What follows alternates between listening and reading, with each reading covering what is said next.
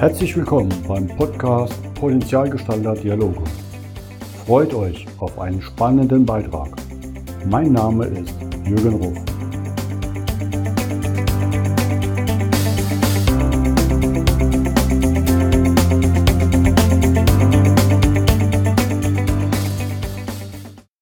Herzlich willkommen zum heutigen Podcast. Heute gehen wir wieder nach Bayern und ich begrüße ganz herzlich Karina Plötz aus Treitschin. Servus Karina. Servus Jürgen, gleich mal standesgemäß begrüßt. Ne? Servus, sehr schön. Ja, ich habe jetzt nicht gejodelt. Ne? Könntest du das denn? Jolatrie. Nee, das ist. Meine Stimmbänder sind, glaube ich, ziemlich futsch. Und ja, die Lederhosen könnte ich auch nicht mehr. Ne? Blättlern habe ich mal gelernt. Ja, ich war auf dem Bayerisch Zell in den nationalen Turnieren. Da hat man natürlich auch so zünftige Feste, wie es sich gehört. Polgerabend vorm Turnier ist immer klasse, weil du dann am nächsten Morgen mit müden Gliedern Handballturnier spielst, was ja absolut perfekt ist. Ja, optimal. Sehr gute Voraussetzungen. Aber dein Jodler war schon mal äh, sehr, sehr, sehr gut, äh, sehr fast professionell, möchte ich sagen. Ja, ich merke halt auch mangelnde Praxis des Singens, merkst du sofort an den Stimmbändern. Ausbaufähig. Lass uns mal so stehen. Ich gehe ins Trainingslager, genau. Ich komme bei dir vorbei und dann kannst du mir mal erzählen, wie man das macht. Ja, ja prima, prima, so machen wir das. so, wie kriege ich jetzt den Bogen hin zu aktuell Suchtprävention und Gesundheitscoaching? Passt ja wunderbar, ne? Ja, wunderbar. Fangen wir mal hinten an. Du warst zwischendurch Personalleiterin und hast aber auch vorher Gesundheitsmanagement, ich glaube, das war der erste Studiengang, den es in Deutschland gab, ne? Ganz gelernt. Genau. Wie, wie kommt man auf so ein Thema? Ich meine, in jungen Jahren zu entscheiden, ich mag Gesundheitsmanagement, hört man selten. Sehr gute Frage. Ähm, also ich habe damals tatsächlich an meiner ähm, äh, Fachoberschule, wo ich mein Fachabi gemacht habe, war das ganz einfach ein Flyer, der am schwarzen Brett hing. Zum Studiengang Integrative Gesundheitsförderung an der Hochschule Coburg. Fand ich mega spannend, ganz allein aus dem Grund. Erstens bin ich total fasziniert gewesen, damals schon. Erstens vom Thema Fitness, Gesundheit etc. Zweitens hat mir das Fach Psychologie total riesigen Spaß gemacht und ähm, auch in meiner Freizeit habe ich mich sehr gerne mit dem Thema befasst. Es war es damals, ich bin ja jetzt auch äh, keine 20 mehr, war es damals nicht so einfach,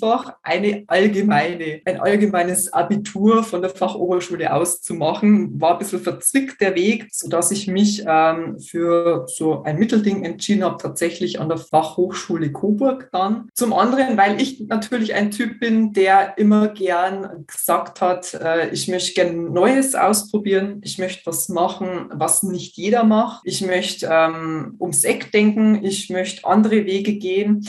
Und eben, wie du sagst, äh, der erste Studiengang war, der, den man dann in der Form in Deutschland äh, versucht hat, der schwappte damals von Österreich äh, nach drüben, nach Deutschland.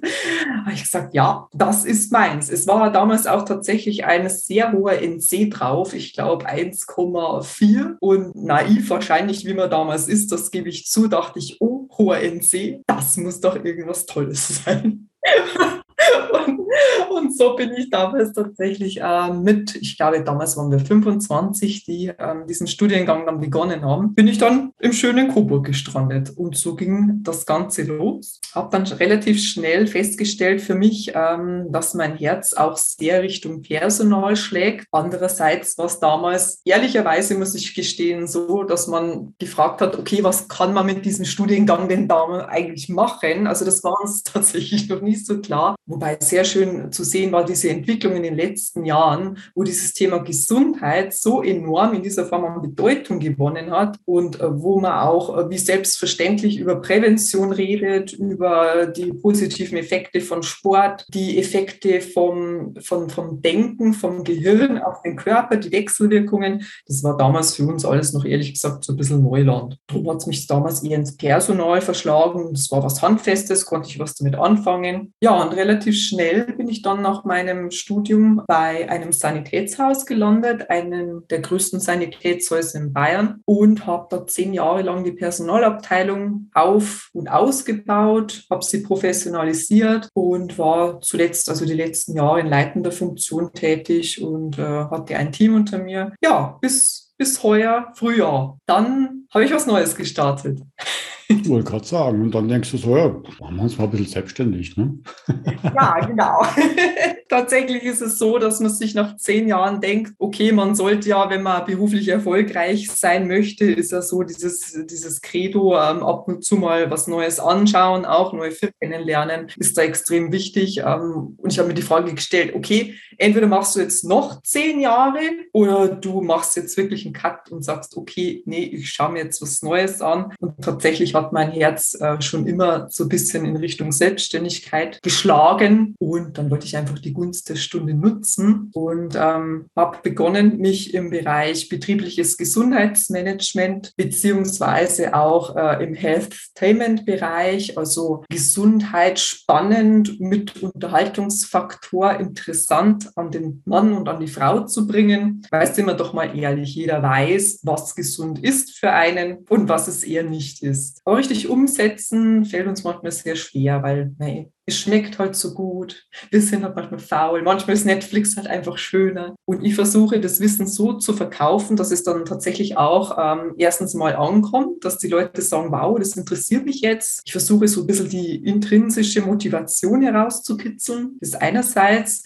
Und zweitens, mir ist es wichtig, dass die das auch tatsächlich nachhaltig umsetzen können. Dass ich denen nicht irgendein theoretisches, praxisfernes Wissen verkaufe, sondern die von sich selbst selber sagen, okay, das kann ich für mich mitnehmen, das ist für mich umsetzbar und da merke ich tatsächlich, das tut mir dann auch gut. Anstatt dass ich jetzt in einem Ernährungsseminar sitze, also bitte, wo ich die Ernährungspyramide erkläre. Ich glaube, ich finde es relativ unsexy, wenn ich so ehrlich sein darf. Das bin ich momentan am Ausbau in meiner Selbstständigkeit. Andererseits bin ich noch im Personalmanagement beschäftigt, bin ich natürlich treu geblieben, bin nebenher in einer Suchtklinik beschäftigt, eine der größten Reha-Einrichtungen in Bayern, die sich eben auf Suchterkrankungen stationär die Behandlung spezialisiert hat. Das ist natürlich auch ein total faszinierendes Feld, weil hier sehe ich tatsächlich spätestens seit der Pandemie einen sehr großen Handlungsbedarf. Ich glaube, das kann jeder bestätigen, wenn auch nicht von sich selber. Jeder, glaube ich, hat im Umfeld mindestens einen Fall, wo er sagt, okay, der ist jetzt während der Pandemie irgendwie auf die schiefe Bahn geraten. Und ich finde es so wichtig, über dieses Thema auch aufzuklären und für dieses Thema zu sensibilisieren. Weil wenn ich das Beispiel Alkohol nehme, wie selbstverständlich in unserer Gesellschaft mit Alkohol umgegangen wird und auch ein bestimmter Konsum schon fast normalisiert und propagiert wird, ohne dass ich jetzt ein äh, sagen, ich bin jetzt äh, der, der, der Engel der Nüchternheit. Also auch ich habe vorher ab und zu mal, wir sind heute halt in Bayern, ne? das spreche ich jetzt nicht frei, würde ich lügen. Auch ich natürlich war mal dem Bier zugetan. Aber wenn man sich tatsächlich mal mit dem Thema zu beschäftigen beginnt, auch ähm, wie schnell sowas gehen kann, in eine Abhängigkeit zu rutschen oder wenn es in Anführungszeichen auch nur eine psychische Abhängigkeit ist und äh, wie, wie banalisiert dieses Thema eigentlich wird, wenn ich sage, okay, naja, ich trinke ja nur jeden Abend meine Feierabendhalbe, ist so der Klassiker. Also eine halbe Bier ist ja nicht schlimm. Doch, das ist schon zu viel. Das kann. Und auf einem Bein kann man nicht stehen, also sind es halt schon zwei. Ne? Das sind schon zwei, ganz genau. Ich habe mich dann tatsächlich äh, die letzte Zeit sehr intensiv mit dem Thema beschäftigt und äh, ich, ich, finde, dieses Thema äh, muss einfach noch viel, viel mehr oder die Problematik verdeutlicht, verdeutlicht werden. Es ist ja schlimm genug eigentlich, dass Alkohol an jeder Ecke zu kaufen ist. Ab 16 Jahren kriege ich Wein, kriege ich Bier, kriege ich Sekt. Ja, und dann letztens habe ich einen Artikel gelesen, dass äh, unter 16 keine Energy Drinks mehr verkauft werden, sondern auch erst ab 16. Dann frage ich mich, ja, ist ein Energy Drink jetzt genauso schlimm wie ein Bier? Man weiß es nicht, kann man darüber streiten. Aber das ist ja in anderen Ländern ganz anders. Da ist ja die Altersgrenze schon mal viel höher gesetzt, wo ich überhaupt an Alkohol rankomme. Und äh, ja, ich durfte einfach lernen, dass wir diesem Thema noch viel, viel mehr Gehör schenken dürfen. Also ich erlebe es aus verschiedenen Facetten. Also ich habe schon jemanden im Entzug begleitet, der dann durch die Therapie gegangen ist, in dem Fall ambulant, was in einem Coaching hochgekommen ist, wo es eigentlich um ein anderes Thema geht, nämlich Beziehung. Und auf einmal dann, wenn man da mal reinschaut, kam ein ganz starker Alkoholkonsum dazu, um das auch zu betäuben, die Probleme. Und das war dann schon ein langer Weg, um da wieder rauszukommen. Das war schon beeindruckend. Ich sehe es aber auch als zwei Punkte. Jetzt aus der Pandemie, wie du es angesprochen hast, weil viele die Einsamkeit damit bekämpfen. Und auf der anderen Seite sehe ich es bei vielen Führungskräften, weil die einfach einen hohen Leistungsdruck haben immer die Erwartung, wie eine Maschine zu funktionieren. Also nicht nur die Mitarbeiter, sondern auch die Führungskräfte und sie kaum jemand auch haben, mit dem sie reden können und auch keine Schwäche zeigen dürfen, weil dann werden sie ersetzt. Und da wird halt auch, auch andere Mittel, die ja auch unter Sucht fallen, zum Aufputschen genommen um immer Hochleistung zu bringen, ja nicht krank zu sein. Und das merkst du teilweise, wenn du ein bisschen schul geschult bist, riechst du es und siehst es teilweise den Menschen an. Das ist schon, das ist schon krass. Und daraus zu kommen, ist natürlich eine spannende Sache, ja. Also eine sehr große Herausforderung. Stimme ich dir zu. Und das zweite kenne ich auch. Ich habe ja ein paar Jahre sehr intensiv Triathlon gemacht und da war Alkohol einfach, ich habe es einfach nicht mehr vertragen, weil du den Körper natürlich ziemlich belastest vom Sport. Dann maximal ein alkoholfreies Bier, weil es ja teilweise isotonisch ist. Also manche davon haben haben schon eine gute isotonische ausgleichende Wirkung. Da musst du dich rechtfertigen. Wobei da habe ich schon ein bisschen Wandel gesehen in den letzten zehn Jahren dass es da mehr akzeptiert wird. Das war vorher noch schlimmer, aber es gibt immer noch Situationen, wo ich unterwegs bin, auch als Skiguide, da kriegst du es einfach auf den Tisch gestellt und Schnaps dazu, wo ich sage, nee Leute, ne, ist auch in Restaurants, teilweise in asiatischen Restaurants oder griechischen kriegst du ja immer danach dein GST, den Uso oder ein Ramazzotti oder was es ist, oder einen kleinen Likör auf den Tisch gestellt, weil einfach so traditionell dazugehört und dann schon fast einen Druck hast, den auch zu trinken. Auch wenn du Auto fährst, wird es dann ja immer schwieriger, ne? weil in einigen Ländern ja wirklich auch eine Null-Promille-Toleranz haben. Ja, das ist ein spannendes Thema. Ne? Und es geht ja nicht darum, es zu verteufeln. Ne? Also abends immer Genuss, trinke ich auch mal was, wenn es passt. Aber es ist halt die Frage, wie viel davon und wie regelmäßig. Ne? Ähnlich wie mit Kaffee geht ja genauso. Wo viele es gar nicht merken, dass sie auf einmal ja, vier, fünf Tassen Kaffee am Tag brauchen. Also wir reden dann über, das sind die Kameras, so große Becher, ne? nicht diese kleinen Tassen. Aber guten Gewissens, da war Tee drin. War gut. Habe ich nochmal Glück gehabt. Ne? genau. Aber ja, das ist ein Thema, was ich auch wichtig finde, dass AA Lokationen gibt, Reha-Zentren, die helfen, aber es natürlich vorher an der Aufklärung dazugehört. Und da passt es ja wunderbar, weil du beides machst. Du kennst die Personalabteilung, du kennst die Firmen, ähm, bringst das Thema selber mit als Coach und jetzt auch noch ähm, aus der Praxis in deiner, kann man ja sagen, Teilzeitbeschäftigung. Das ist eine wunderbare Kombination. Du bist Expertin für Salutogenese. Mhm. Da kriege ich erstmal einen Zungenbrecher, ich versuche auszusprechen. Was, um was geht es da? Ja, gerne. Das äh, Salutogenese ist, kannst du verstehen, das Gegenteil von Pathogenese. Also sprich, wie entsteht Krankheit? Das hat man ja meistens im Kopf, wenn es um das Thema geht. Okay, was fehlt dir denn? Ähm, was tut dir denn weh? Wir gehen von der anderen Seite ran und stellen uns die Frage, okay, was hält dich als Menschen denn eigentlich gesund? Welche Ressourcen, welche Schutzfaktoren und wie kannst du gesund bleiben? Weil Gesundheit und Krankheit ist ja kein Schwarz-Weiß, sondern es ist ja immer ein Kontinuum. Es bewegt sich ja mal so, mal so, mal so. Da muss man sich natürlich die Frage stellen, wie kann ich mein Kontinuum Richtung gesund bewegen überhaupt? Wir fokussieren uns ja sehr gerne auf die Krankheiten und gibt, das ist ja die klassische Schulmedizin. Das hat sich aber Gott sei Dank in den letzten Jahren ja auch äh, sehr gewandelt und viele sind da wesentlich offener, auch Stichwort Alternativmedizin, Primärprävention etc., dass wir uns mehr auch mit der Energie, es heißt ja immer so schön, Attention goes where energy flows, äh, nee, Energy flows where attention goes, so rum. und ähm, dürfen wir unsere Aufmerksamkeit mehr darauf lenken, was uns eigentlich gut tut und nicht, was uns schadet. Absolut, ne, weil wir schauen gern negativ drauf und vergessen das Positive. Ne? Und das ist eigentlich eine Entscheidung. Wie präge ich mich? Schaue ich aufs Negative oder aufs Positive? Und finde ich absolut gut, weil Dadurch kommt ja auch das Glücklichsein. Wenn ich mehr wahrnehme, wie gut es mir geht, man vergisst halt nur schnell, wenn man keine Schmerzen hat, darüber nachzudenken, eigentlich geht es mir gerade prächtig, weil es tut nichts weh, mir geht es gut. Und das auch mal wahrzunehmen und wertzuschätzen. Ne? Und das ist ja eigentlich, was man vergisst in dem Streben immer schneller, weiter, schöner, noch besser. Ne? Aber wieder innen zu halten und sagen, ich sitze jetzt gerade hier mit einer leckeren Tasse Tee in der Sonne im Garten, höre die Vögel zwitschern. Was ein schöner Moment. Ja, richtig. Also das Thema Dankbarkeit auch auch ist ganz, ganz wichtig bei diesem Thema Salutogenese, wieder kleine Dinge wahrzunehmen. Wie du so schön sagst, meine Tasse Tee, die Vögel, den Garten, den schönen Tag. Also es hört sich zwar immer relativ äh, anstrengend an, aber da würde ich tatsächlich jedem ans Herz legen, so ein kleines Danke-Tagebuch, Dankbarkeitstagebuch zu führen,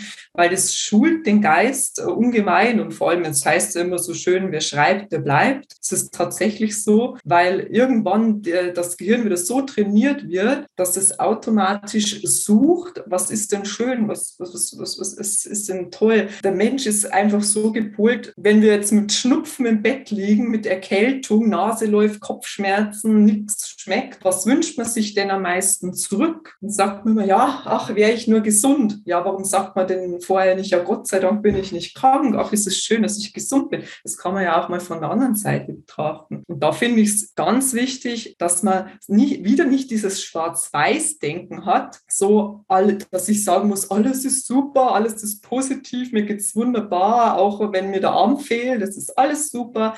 Aber auf der anderen Seite auch nicht sagt, oh, es ist alles doof und irgendwie, äh, keine Ahnung, zieht meine Kopfhaut, ich weiß es nicht, sondern dass man so die goldene Mitte findet. Dass man sagt, okay, zum Beispiel auch, was kann ich aus einer Situation zum Beispiel lernen? Was, was kann ich äh, Situation abgewinnen? Was kann ich für mich Nützliches draus ziehen? Ähm, viele verwechseln immer dieses äh, Positiv-Denken eben mit, dass ich, juhu, so durch die Welt gehen muss und alles nur noch toll. Nee, so ist es eben nicht, sondern es bedeutet, dass man den Geist schult, überhaupt solche Dinge wieder wahrnehmen zu können und den Fokus auf dem Kontinuum eben in die gesunde Mitte lenkt. Ja, absolut. Und halt dann auch ins Aktive geht. Ich kann halt im Problem, im Negativen mich ausbaden und verweilen. Ich kann sagen, ja, shit happens, nicht schön, aber dann auch zu schauen, okay, und was kann ich daraus machen? Du hast mir erzählt, ja, Mitte 20, fit, sportlich gut drauf. Hast du dann selber mal ausprobiert, wie unser Gesundheitssystem so funktioniert? Ja.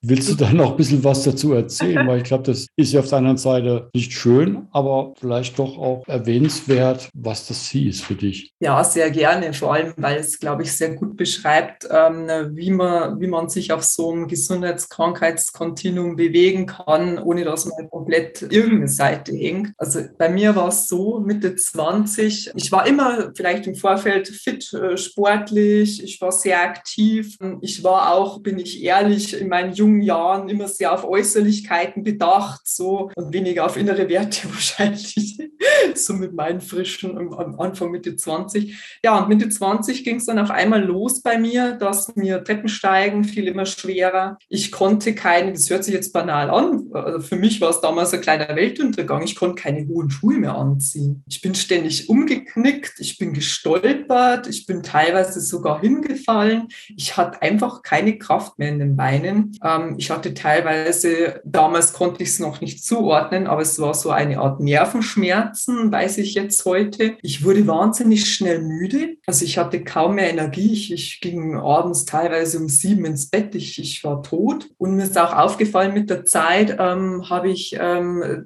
so ein bisschen das Gefühl verloren, das Gefühl für Berührungen. Da geht es vor allem Dingen um die Beine. Also ich spreche jetzt von meinen Extremitäten, die unteren Extremitäten. So, dann beginnt natürlich erst erstmal die Ursachenforschung, heißt äh, einige Jahre Arzt-Odyssee. Allen möglichen Fachärzte und weil man in Deutschland ja ganz toll Facharzttermine bekommt, hat sich das tatsächlich dann leider äh, fast, glaube fünf Jahre hingezogen. Vom Orthopäden, Neurologen, was auch immer, äh, auch Alternativmedizin ausprobiert, bis man mal auf den Trichter kam und mich in eine neurologische Klinik zu stecken, um mich auf den Kopf zu stellen. Da wurden dann einige nicht so tolle Untersuchungen gemacht, wie Lumbalpunktion, also eine riesige Nadel mal hinten da äh, zwischen die Wirbel, zwischen die Bandscheiben rein, über CT, dann verschiedene Tests mit äh, elektrischen Strömen, die für mich sehr schmerzhaft waren. Ja, und durch einen einfachen Bluttest hat man dann festgestellt, ähm, dass es eine genetische Erkrankung ist, die sehr selten ist, dadurch sehr unerforscht. Und das Einzige, was man mir sicher sagen konnte, es wird schlimmer was ich ja die letzten Jahre da mit Mitte 20 erlebt habe. Es wurde ja gefühlt jedes Jahr ein bisschen schlimmer, stetig. Man weiß aber nicht, wie schlimm. Man konnte mir nur sagen, es ist nicht therapierbar eben und es kann sein, dass ich im Rollstuhl lande, weil einige mit dem Krankheitsbild, mit diesem speziellen, kommen relativ schnell äh, an den Punkt, wo sie einen Rollator brauchen, wo sie einen Rollstuhl brauchen, wo sie dann tatsächlich auch, muss man sagen, dann äh, erwerbsunfähig werden, also dann Frührente kommen. Was ja dann gerade so mitten im saftigen Leben eine tolle Perspektive ist. Ne? Ja, ja, mega als äh, Studentin der Gesundheitsförderung, sportlich und alles. Ja, dann, dann, also ich bin ehrlich, da bricht ja erst einmal eine Welt zusammen, so eine kleine. Also das ist für mich dann fassungslos gewesen. Ich bin fassungslos gewesen, dass die Schulmedizin äh, einen derart im Stich lassen muss, weil sie dir nicht helfen kann. Und wo du dann an einen Punkt kommen musst, wo du dir dann selber helfen musst wo du dann Kontakt zu Selbsthilfegruppen suchst, wo du Gleichgesinnte suchst, wo du selber recherchierst. Und da hat mir eben auch mein Studium wahnsinnig geholfen. Ich habe dann rumexperimentiert, was kann ich mit Ernährung machen, was tut mir gut, vor allem was kann ich mit Sport, mit Physiotherapie, mit Bewegung, konnte ich ganz, ganz viel positive Effekte äh, bewirken. Und auch ganz das, einfach das Thema Mindset. Mindset, äh, Einstellung, eben wie wir geredet haben, nicht nicht immer auf diesem krankheitsnegativen Kontinuum rumwuseln, oh Gott, ist das alles schlimm und ich werde sowieso im Rollstuhl landen, sondern nee, was kann ich jetzt draus machen? Was, was, was geht denn noch? Und ich habe dann später auch eigene Fitnesstrainer-Lizenzen gemacht, einfach weil ich dann so in dem Thema drin war, weil ich wissen wollte, okay, wie muss ich, wie kann ich trainieren? Weil ich wahnsinnig aufpassen muss. Es ist ja eine Nervenerkrankung, sprich ähm, die Nerven sterben nach und nach ab, also sie verkümmern und dadurch wird die Muskulatur in den Waden, Füßen, Fußhebern nicht mehr versorgt und verkümmert auch. Also man kann sich das vorstellen wie eine Art Muskelschwund, so wie man bei Multiple Sklerose es kennt, äh, da ist das zentrale Nerven Nervensystem betroffen, bei mir ist das periphere Nervensystem betroffen, kann auch Arme betreffen, bei mir ist es Gott Gott sei Dank stand jetzt nur äh, knieabwärts der Fall, sprich meine Fußheber funktionieren nicht mehr richtig, meine Wadenmuskulatur ist sehr schwach ausgeprägt. Ja, und dann experimentierst du einfach, was geht denn im Fitnessstudio noch? Was, was tut dir gut? Du musst aufpassen, dass du dich nicht überlastest, weil das ist auch wieder kontraproduktiv. Was kannst du gemeinsam mit dem Physiotherapeuten noch machen, mit denen, mit Koordination, mit Sensomotorik? Was kannst du in den Alltag einbauen? Und ähm, da bekommst du eben auch ganz anderes Gefühl für deinen eigenen Körper, was du ihm zumuten kannst und auch wie schnell zum Beispiel so Faktoren wie Stress einen negativen Einfluss haben können. Das ist tatsächlich etwas Positives, was ich aus dieser Erkrankung ziehen konnte. Ähm, man beschäftigt sich wahnsinnig viel mit sich selber, versucht oder findet Wege, Lösungen, die zu einem ganz speziell passen, die einen weiterbringen, weil ganz ehrlich möchte ich nicht wissen, ähm, wo ich heute stehen würde, wenn ich mich damit nicht so befasst hätte, wenn ich nicht ins Handeln gekommen wäre, sondern wenn ich einfach in meinem, auf meinem Sofa gesessen wäre und gesagt hätte, okay, ich ergebe mich meinem Schicksal, ich kann es sowieso nicht ändern. Denn ich bin der Meinung, egal wie die Lage ist, und es gibt natürlich weitaus schlimmere Erkrankungen als die meinige, ist, man kann immer, immer irgendwas machen. Man muss sich nie komplett ergeben und, und das finde ich ist das Wichtige, wenn man so in Anführungszeichen Schicksalsschlag gegenübersteht, dass man immer weiß, ein bisschen was geht immer, aber man muss ins Handeln kommen. Vielen Dank, dass du das auch teilst. Ich finde es halt absolut bewundernswert, weil, wie man sieht, kann sich voll bewegen, ist nicht im Rollstuhl, nichts mit Rollator oder mit Krücken gehen. Das ist ja schon eine Wahnsinnsleistung. Also auch da den Ärzten zu widersprechen, ist ja einfach auch schon Motivation gewesen. Immer.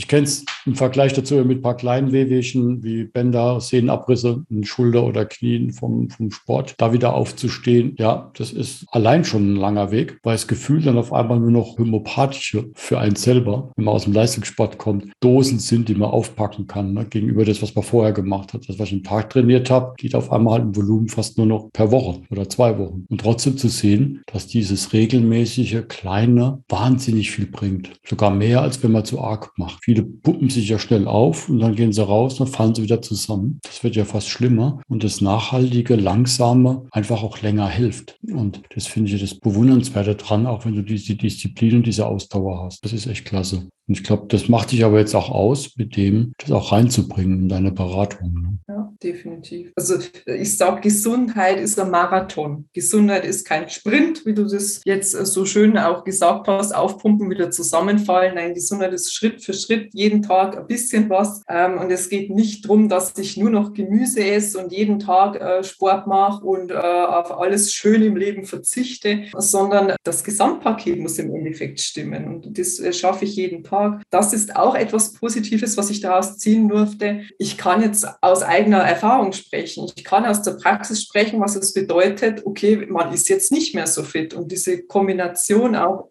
ins Gesundheitsmanagement, in das betriebliche Gesundheitsmanagement zu den Menschen zu bringen, das ist, war für mich auch wahnsinnig äh, wertvoll, weil ich denke, also ich spreche jetzt von mir, es ist wesentlich glaubwürdiger, wenn mir jemand etwas erzählt, was er selber erfahren hat, was er selber erlebt hat, als wenn er nur aus der Theorie spricht spricht, was man irgendwann gehört hat. Und äh, drum, ich möchte nicht sagen, dass ich jetzt dankbar für diese Behinderung bin, aber äh, sie, hat mir sie hat mich auch auf eine irgendeine Art und Weise bereichert. Ja, ist ein Teil von dir, das macht dich aus. Du musst dich ihr stellen und das hast du gemacht. Das war super erfolgreich. Also, das finde ich schön. Das Jahr ist jetzt eine Halbzeit. Du startest jetzt richtig durch. Was kommt dieses Jahr noch mit dir? Gibt es schon Events, wo du sagst, da freust dich drauf? Ja, ich plane jetzt einige Events, einige Workshops Workshops äh, in äh, verschiedenen Unternehmen und darf auch mit sehr spannenden Unternehmen zusammenarbeiten, unter anderem auch die AOK, also Krankenkassen. Ich bin natürlich gespannt, was mein, mein Job in der Personalabteilung in der äh, Reha-Einrichtung für, für Sucht noch äh, mit sich bringt, äh, weil ich dann natürlich auch im Bereich betriebliches Gesundheitsmanagement Ideen mit einbringen darf und möchte. Ansonsten freue ich mich äh, in diesem Monat sehr auf unseren Spinning-Marathon am 23.07. heißt vier Stunden am Spinning Bike sitzen im ah, Freien. Oh, ja. Super. Ich liebe es.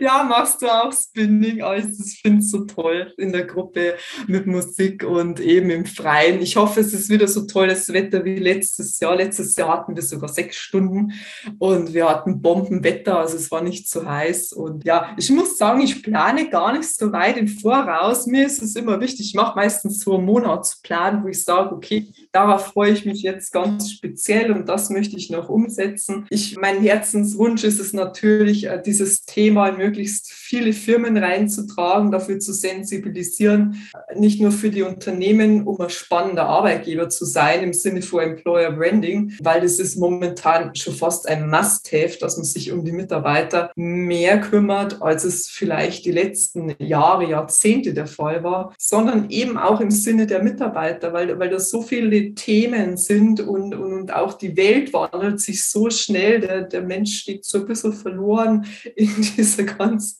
in diesem ganzen Chaos, möchte ich schon fast sagen, mit Pandemie, mit Krieg und was es nicht alles an schlimmen Dingen gibt, soll jetzt auf einmal auch nur zufrieden und glücklich sein. Ja, wie, wie soll ich denn das machen? Da wäre es mir tatsächlich ein Herzenswunsch. Mein Thema Gesundheit, wie mache ich das? Wie schaffe ich das? Wie kann ich das handhaben, ohne dass ich mich selber verliere, ohne dass ich jeden Tag Salat essen muss? Wie kann ich das erreichen? Und ja, dafür brenne ich und das ist mein Ziel auf jeden Fall die nächsten Monate nicht nur, sondern die nächsten Jahre, vielleicht sogar mein Leben, ich weiß es nicht. Ist schön. Ich glaube, da bist du auch gut mit dem Thema aufgestellt, weil jetzt gerade, wenn man so schaut, Nachwuchsmangel, viele müssen, sollten vielleicht auch noch ein bisschen länger arbeiten und gesund bleiben in, der, in dem Umfeld. Die jungen Leute suchen sich Firmen aus, die sowas anbieten und fragen danach. Ne? Und ich glaube, da ist dann jeder Arbeitgeber auch gut beraten, sich da Gedanken zu machen, aufzustellen, um diese Balance zu finden mit attraktiv sein für neue Kräfte, aber auch alles, was da ist, nachhaltig zu erhalten. Ja, richtig. Und das ist eben mehr als nur einen Obstkorb hinzustellen. Also manche stellen sich das immer relativ einfach vor, aber das ist es nicht. Ich spreche ja oft sehr provokativ von unterlassener Hilfeleistung, wenn ein Unternehmen sich nicht mit den, der Gesundheit der Mitarbeiter beschäftigt. Aus, aus, aus, aus der äh, Zeit sind wir ganz einfach raus. Also wir haben mehr, wir als Arbeitgeber haben mehr als eine Fürsorgepflicht. Die dürfen wir sehr gerne und müssen wir auch ausbauen. Da kommt, da wird dann noch ein Kicker dazugestellt. Dann ist doch schon Sport am Arbeitsplatz. also, ja, Kreativität ist gefragt. Ne? genau. Karina, herzlichen Dank für dieses tolle Gespräch. Danke für die Einladung, Jürgen, hat mich gefreut. Ich drücke dir alle Daumen und ja, vielleicht klappt es ja mal mit dem Spinning-Marathon bei euch. Wenn ich ja, kommt vorbei, wir haben noch Plätze. ja, das wird jetzt dieses Jahr vielleicht knapp, aber nächstes Jahr. Schauen wir mal, ne? Gerne. Dann ein Servus nach Dreitsching und lass dir gut gehen, ne? Servus zurück, Jürgen. Danke. Ciao. Ciao.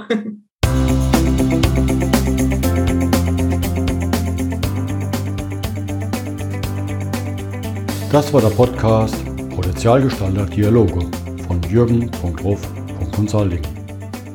Vielen Dank, dass du vorbeigeschaut hast. Mache dir einen wunderschönen Tag.